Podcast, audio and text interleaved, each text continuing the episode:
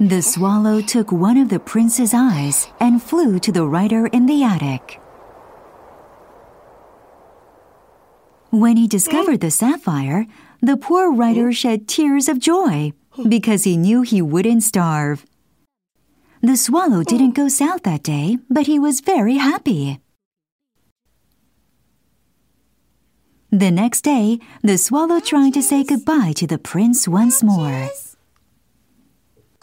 Please, Prince, I'm so sorry, Swallow, but I have one last favor to ask of you.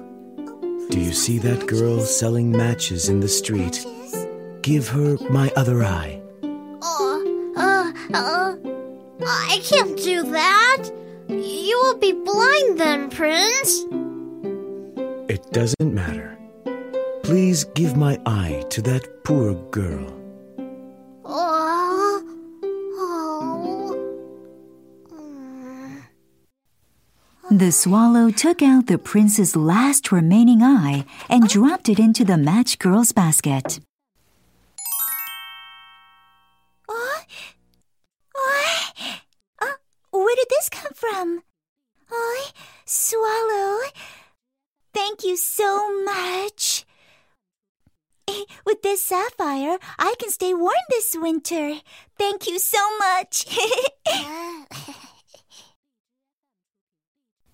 Now that the prince had given away both of his eyes, he couldn't see anymore. Thank you, Swallow. You have helped me very much. I know I have kept you back too long. Please, fly south now.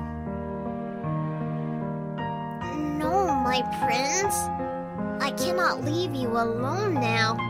I will be your eyes. The swallow had grown to love the prince for his generous heart and wanted to stay with him.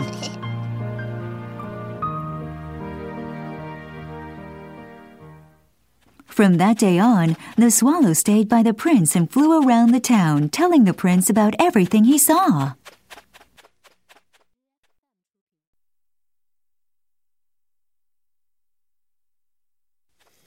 I'll be back. Uh, uh, uh, Prince, I saw some homeless children living under a bridge. They will soon starve or freeze to death. Oh. Please strip some gold leaf from my body and bring it to those children. Yes, Prince. Every day, the swallow would strip bits of gold from the prince's body and bring them to those who were ill or in need.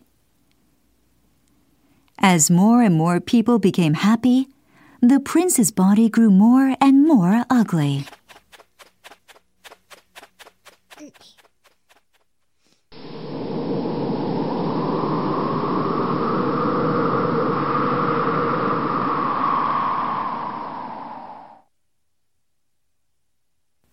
Winter came, and the swallow could feel his body freezing. One snowy day, he flew up to the prince's face and kissed him. Hey Prince, thank you, my prince. You have taught me the true meaning of happiness. Thank you.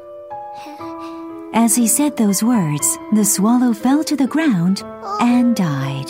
Oh, my poor faithful swallow. Oh, you didn't fly south and died because of me. Even my gold cannot save you. Oh, my poor little swallow.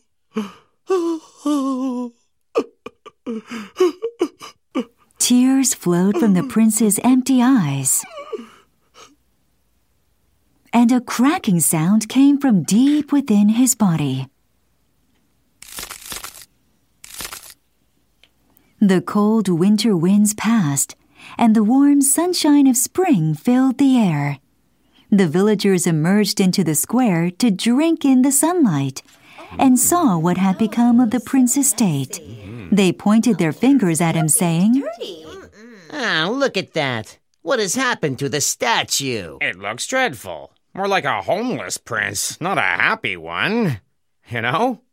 This statue is making the whole square look grubby. We've got to tear it down right away. Yeah, tear it down! The villagers tore down the statue and cast it into the fire to melt it down. Oddly, as the statue melted away in the heat, the prince's lead heart remained. Looking down over the earth, God turned to one of his angels and said, Bring me the two most beautiful things in the world. Yes, Lord. The angel floated down to earth and brought back the frozen body of the swallow and the prince's lead heart. God was very pleased. The people do not understand what true happiness really is. The swallow and the prince will live eternally in heaven. Yes. The prince and the swallow lived on happily ever after in heaven. But sometimes they would look down upon the world and shed tears for the people below.